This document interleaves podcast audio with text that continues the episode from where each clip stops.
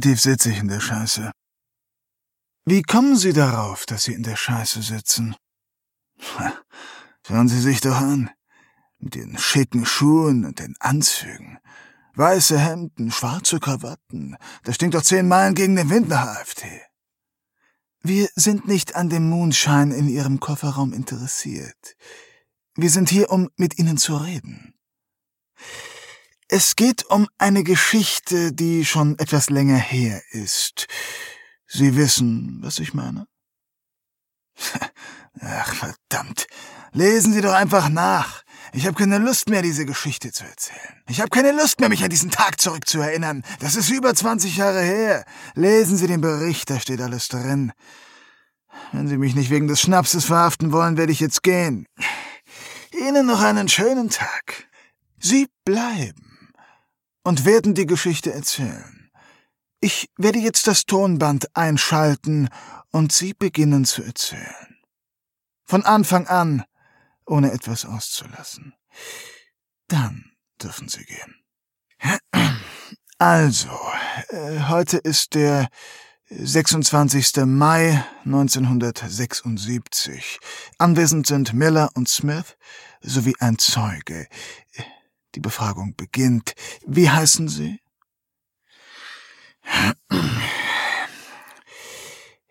Wilcox. Reginald Paul Wilcox. Wohnhaft in? Meinem Auto. Mal hier, mal da. Es ist schwer, nach alledem ein normales Leben zu führen. Das Land ist groß, wissen Sie? Mhm. Wie alt sind Sie? 56. Was war Ihre Funktion bei der Hinrichtung von Sam Kramer am 18. Oktober 1954? Wachmann. Erzählen Sie, was Sie an dem Tag der Hinrichtung erlebt haben. Es war ein ganz normaler Tag. Heutzutage sind Hinrichtungen was Besonderes. Damals saß fast jede Woche einer auf Old Sparky und wurde geburzelt. Bei uns in Okato State lief das immer gleich ab. Fünf Uhr morgens wurde der Delinquent geweckt, aber die meisten haben eh die ganze Nacht nicht geschlafen. Wie war es bei Sam Kramer? Der war eine Ausnahme. Hat geschlafen wie ein Baby als würde er im Schoß seiner alten Mutter liegen. Totaler Wahnsinn. Ich meine, wie kann man ruhig bleiben, wenn man weiß, dass man bald hingerichtet wird? Wissen Sie, wenn die nicht bescheuert in den Todestrakt reinkommen, dann werden sie es über die Jahre. Nachts ist es besonders schlimm. Der alte Thomas Boyle hat jede Nacht geheult. Nicht wie ein Mädchen, sondern wie ein Wolf. Egal wie oft wir ihn verprügelt haben, der hat nicht aufgehört. Die anderen Häftlinge haben gejubelt, als er endlich hingerichtet wurde. Uns geht es nur um Sam Kramer. Okay, okay, okay. Ich habe Kramer also um fünf Uhr geweckt. Anschließend habe ich ihm seine Henkersmahlzeit gebracht. Er hatte sich für 20 Dollar Schokoladeneis gewünscht. Ich sag's ja. Am Ende werden sie alle bescheuert. Kramer hat sich innerhalb von 30 Minuten das Eis reingehauen. Dann habe ich ihn abgeholt, ich habe ihn an Händen und Füßen gefesselt und wir sind rüber zu Old Sparky. Normalerweise hat der Delinquent das Recht, einen Priester zu sprechen. Vater Mackenzie stand auch bereit, aber Kramer hat abgelehnt. Er hat gesagt, er hätte den Glauben an Gott im Gerichtssaal verloren. Wissen Sie, was er damit gemeint hat? Naja, das Übliche. Keiner der Geigenvögel hat was getan, alle sitzen zu Unrecht im Gefängnis. Kramer hat ständig seine Unschuld beteuert, aber keiner hat ihm geglaubt. Erst am Tag der Hinrichtung hat er mit den Unschuldsbeteuerungen aufgehört. Warum auch nicht? Die Beweise sprachen Bände. Außerdem war er der Typ dafür. Der Typ wofür? ja, wenn einer von denen es verdient hatte, dann Sam Kramer. Der Typ war böse, und gefährlich. Das wusste jeder. Er hat alle gehasst. Die Juden, die Rothäute, die Neger. Nichts gegen sie. Ich habe kein Problem mit ihresgleichen. Aber ich sag Ihnen eins. Am meisten hat er sich selbst gehasst. Es hieß, er sei im Krieg gewesen, drüben in Europa. Er hat gegen die Nazis gekämpft, aber die Army hat ihn rausgeworfen, weil er zu grausam war. Zu grausam gegen die Nazis. Können Sie sich das vorstellen? Ne? Egal, ob er nun die Frau von Senator Brister umgebracht hat oder nicht, die Welt ist ohne ihn ein besserer Ort. Wer war noch alles im Raum, als Sie Kramer hereinbrachten? Naja, alle, die am Ende tot waren. Sheriff Wyward, Vater Mackenzie, Richter Patton und äh, Rendell, der Henker. Was können Sie mir über diese Männer sagen? Nicht viel. Ich denke, Sie haben bestimmt schon mehr Informationen über sie, als ich Ihnen geben kann. Ich bin mir sicher, dass Sie etwas beisteuern können, was für uns von Nutzen ist. Wo fange ich an? Ich meine, man soll ja nicht schlecht über Tote reden. Aber meine Mom hat immer gesagt, die Wahrheit darf man sagen. Also, ich fange mit Randall an. Über den weiß ich nämlich am wenigsten. Er war neu im Geschäft, zumindest bei uns. Er kam wohl irgendwann aus Europa in die Staaten, hat gesagt, er sei Holländer und würde aus einer Henkersfamilie stammen. Der war echt stolz auf seine Arbeit und hatte, wenn Sie mich fragen, mehr Spaß am Töten, als es ein guter Christ haben sollte. Randall hat den alten Harris abgelöst. Wenn ich mich recht erinnere, war Sam Kramer die dritte Hinrichtung von Randall im Okator State. Davor hat er ähm, äh, Peggy O'Hara und äh, diesen Smith, Mitchell, Mitchell Smith die Lichter ausgeblasen. Er hat dabei immer gegrinst und ich bin ihm so gut ich konnte aus dem Weg gegangen. War Mr. Randall am Okato State angestellt? Zum Glück nicht. Er kam nur an den Tagen, an denen Exekutionen stattfanden. Ich glaube auch, er war nicht hauptberuflich Henker, wobei ich mir nicht vorstellen kann, dass Randall einen anderen Job machen könnte. Mit seiner gruseligen Art würde der doch jeden Kunden in die Flucht schlagen. Ähm, sagen Sie, kann ich was zu trinken haben? Nein. Was wissen Sie über Vater Mackenzie? Hä? Fuck. Äh, ich weiß, dass Vater Mackenzie mir ganz sicher einen Drink spendiert hätte. Und er hätte mitgetrunken. Mackenzie war ein guter Mann. Er hat sich mit den verlorenen Seelen im Gefängnis abgegeben und versucht, sie zu Gott zu führen. hätte nicht mit ihm tauschen wollen ich den ganzen Tag diese Horrorgeschichten von Mördern und Vergewaltigern anzuhören, um das durchzustehen, braucht man schon einen starken Glauben und einen noch stärkeren Whisky. Vater Mackenzie kam oft ins Gefängnis, so zwei bis dreimal die Woche. Ich hab mit den Gefangenen gesprochen und gebetet, hab mich gerne mit ihm unterhalten. Er hat viel von seiner Familie erzählt, von seinem Bruder, der im Krieg gefallen war, und seiner Schwester, einer Sünde auf zwei Beinen. Hab sie aber nie kennengelernt. Aber Vater Mackenzie hat mir immer gesagt, ich soll sie in mein Abendgebet mit einschließen. Er allein hätte keine Chance, sie auf den rechten Weg zu halten. Ich glaube, ich habe neulich ein Bild von ihr in der Zeitung gesehen. Sie hat sich wohl von irgendeinem Politiker scheiden lassen und seine Kohle mitgenommen. Es sollte klar sein, dass man solche Frauen nicht heiratet. Man trifft sie, hat Spaß mit ihnen und geht dann brav wieder nach Hause zu seiner Frau. ah, hätte ich mal lieber Mackenzie in mein Gebet eingeschlossen. Hm, hätte aber sicher auch nichts genützt. Wie würden Sie Vater Mackenzies Charakter beschreiben? Charakter? Gute Frage. Es war gut, dass er ein Mann Gottes war, denn die müssen nicht kämpfen. Die kriegen nicht aufs Maul geschlagen. Es ist so eine Art Freifahrtschein fürs Weichlichsein. Ja. War Vater Mackenzie bei jeder Hinrichtung zugegen?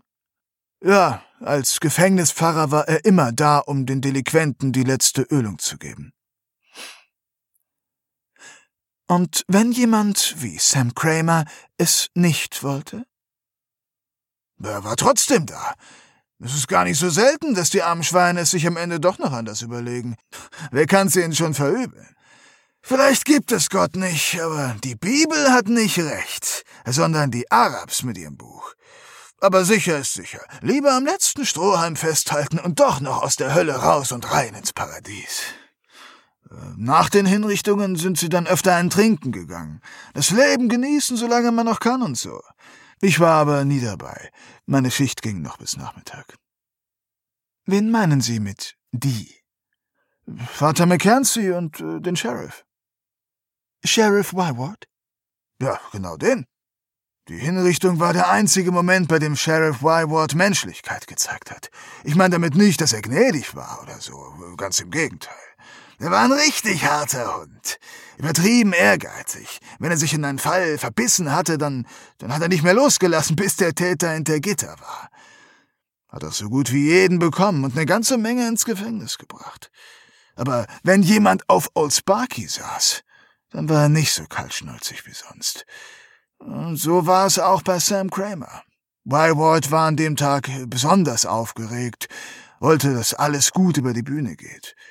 Liegt ja auch nahe. Der Fall Brister war der größte seiner jungen Karriere. Wie oft bekommt man schon die Chance, den Mord an einer Senatorengattin aufzuklären? Der erfolgreiche Abschluss der Ermittlungen hat seine Aussichten, mal ein hohes politisches Amt zu übernehmen, nochmal untermauert. Bei der nächsten Wahl hätte er sicher irgendwas gewonnen. Kannten Senator Brister und Sheriff Wyward sich persönlich? Klar. Es gibt doch dieses äh, Zeitungsfoto, wo der Senator mit seinem Zahnpasta-Lächeln Wyward die Hand schüttelt und für die schnelle Aufklärung der Tat dankt und so. Das meine ich nicht. Ich meine, ob die beiden sich privat kannten. Psst, woher soll ich das wissen? Ich kannte weder den Senator noch Wyward privat. So kleine Lichter wie ein Wachmann werden selten in die Country Clubs eingeladen. Wybord hat sich eher nach oben orientiert als nach unten. Kannten sich Sam Kramer und Sheriff Wyward? Ja, kein Zweifel. Wyward war der Sheriff und Kramer ein stadtbekannter Krimineller. Es war ja auch nicht das erste Mal, dass Kramer hier in Okauta County saß. Ein paar Jahre davor hatte er ein paar Monate wegen Autodiebstahl gesessen. Das war aber bevor Wyward Sheriff wurde. Aber beide Male hat der alte Patton ihn verurteilt. Beim ersten Mal war er noch gnädig mit Kramer. Beim zweiten Mal ging es sofort in die Todeszelle. Wissen Sie, was Richter Patton am Tag der Hinrichtung im Gefängnis zu tun hatte? Ja, angeblich wollte er dem Senator einen Gefallen tun. Brister wollte nicht vor Ort sein, wenn Kramer hingerichtet wurde, aber wollte einen vertrauenswürdigen Zeugen haben. Soweit ich weiß, waren Patton und Brister alte Bekannte. Parteifreunde. Sie wissen schon. Gerade so befreundet, dass man keinen Interessenskonflikt hat. Richter Patton hat extra seinen Urlaub abgebrochen, um den Prozess gegen Kramer zu leiten. Hm, war aber eine schnelle Nummer. Wie gesagt, die Beweise sprachen Bände. Kramer hatte kein Alibi und sie haben ihn mit der Mordwaffe und dem Schmuck der Lady erwischt. Hat sich wohl abends ins Haus geschlichen, als der Senator im Büro war und wurde von der Hausherrin überrascht. Da hat er sie abgestochen und ist abgehauen. Die Geschworenen haben keine Stunde gebraucht für den Schuldspruch und Patton hat keine Sekunde gezögert, Kramer auf den Stuhl zu schicken. Hätte er gewusst, dass er dann dabei sein soll, vielleicht hätte er sich dann für lebenslänglich entschieden. Richter Patton war also gegen seinen Willen da? Keine Ahnung, ob ihn Brister gezwungen hat, aber so richtig begeistert von der Aufgabe war er wohl nicht. Richter Patton war auch der Letzte, der zur Hinrichtung erschien. Ich hatte Kramer schon auf Old Sparky festgeschnallt, als er den Raum betrat. Wie lief die Hinrichtung? Eigentlich wie jede andere davor auch. Wie gesagt, Patton kam, als ich Kramer schon festgeschnallt hatte. Dann habe ich den Schwamm geholt, ihn befeuchtet und Kramer auf den Kopf gelegt. Er hat das in einer stoischen Ruhe über sich ergehen lassen, die mir Angst gemacht hat. Er hat mir nicht in die Augen gesehen. Sein Blick wandert durch den Raum, von einem der Anwesenden zum anderen. Wenn ich es nicht besser wissen würde. Der Dreckskerl hat geahnt, was passieren würde. Wo standen die vier Männer? Äh, Rindle stand am Schalter, rechts von Old Sparky. Vater Mackenzie stand ungefähr auf derselben Höhe auf der linken Seite. Der Sheriff und Patton standen jeweils rechts und links neben der geschlossenen Tür, die genau gegenüber von Old Sparky ist. Wissen Sie, der Gefängnisdirektor hat den Stuhl extra in der Flucht von Tür und Gang anbringen lassen, sodass alle, die hingeführt werden, die ganze Zeit ihr Schicksal vor Augen haben. Hm. Wie ging es dann weiter? Ich hab die Haube runtergezogen, Kramer die Augen verbunden und gefragt, ob er noch letzte Worte hat. Er hat gesagt, er wünsche den Herren viel Spaß bei der Vorstellung. Verrückt, oder? Ich bin einen Schritt zurückgetreten und Herr Brendel das Zeichen gegeben. Vater Mackenzie hat ein kurzes Gebet gesprochen und dann hat Brendel den Schalter umgelegt. Und dann geschah es? Nein. Erstmal lief alles ganz normal. Dieses elektrische Summen hat die Luft erfüllt, und Kramer hat wie wild auf seinem Stuhl gezuckt. Nach ein paar Sekunden hat Rindle den Schalter wieder umgelegt. Aber Kramer hat noch geatmet. Zwar nur schwach, aber ich konnte es gut sehen. Auch den anderen musste es aufgefallen sein. Ich denke, Rindell hat es mit Absicht gemacht. Naja, der Sheriff forderte Rindell auf, Old Sparky wieder anzuwerfen. Das tat er dann auch, und dann geschah es. Kramer beugte sich auf und schrie. Es war furchtbar. Ich habe schon eine Menge gehört, aber noch nie sowas. Er drückte sich regelrecht aus dem Stuhl hoch. Ich weiß nicht, wie ich es beschreiben soll. Sein, sein Oberkörper wollte aufstehen, aber die Gurte hielten ihn an Ort und Stelle. Das Knistern wurde unerträglich laut und es begann zu stinken. Ich hatte die anderen vollkommen vergessen, bis ein Blitz durch den Raum schoss und Rindell zu Boden schickte. Immer mehr Blitze schossen aus Kramers Brust heraus, direkt auf Vater Mackenzie, Sheriff Wayward und den alten Richter Patton zu. Zwischen ihnen bildeten sich Lichtbögen. Ich sag Ihnen, die standen für Sekunden in der Luft. Meine Haare hatten sich alle aufgerichtet. Dieser Lärm, die Schreie, der Gestank, es, es war unbeschreiblich. Dann, dann knallte die Glühbirne aus der Decke und es haute die Sicherung raus. Die Lichtbögen verschwanden. Alles war still, und außer mir waren alle tot. Kurz darauf kamen die anderen Wachmänner und ein Arzt, aber es war zu spät. Ich bin dann nach Hause und... Danke, das reicht. Der Rest steht in den Akten und Berichten der Ärzte und Gutachter. Jetzt haben Sie sich einen Drink verdient. Hier. Das sollte für einen schönen Abend reichen. Oh, danke. Bin echt froh, wenn Sie weg sind. Ich hätte noch eine letzte Frage. Glauben Sie, dass Sam Kramer die Frau des Senators ermordet hat?